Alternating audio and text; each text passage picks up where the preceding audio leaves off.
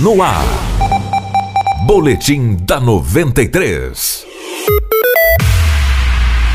O motorista de 43 anos que foi sequestrado e teve uma carreta carregada com cerveja roubada na última segunda-feira foi liberado pelos bandidos ontem à noite. A vítima teria sido encapuzada, agredida e obrigada a ingerir remédios para dormir. Para a polícia, o motorista disse que foi até uma rede atacadista para descarregar a carga, mas devido ao horário foi até um posto de combustível no bairro São Cristóvão. Ao sair do banheiro, foi rendido por três criminosos. A vítima foi levada para um carro de passeio e levada até uma região de mata onde ficou amarrada por algumas horas. O homem disse que foi chutado na costela e ameaçado de morte. Os investigadores da delegacia especializada em roubos e furtos recuperaram na tarde de ontem a carreta carregada com cerveja. Ela foi roubada na noite de segunda no pátio de um mercado atacadista na rua João Pedro Moreira de Carvalho, no setor industrial. Esse foi o boletim da 93. Outras notícias você ouve ao longo da programação ou então no perfil da Rádio 93 no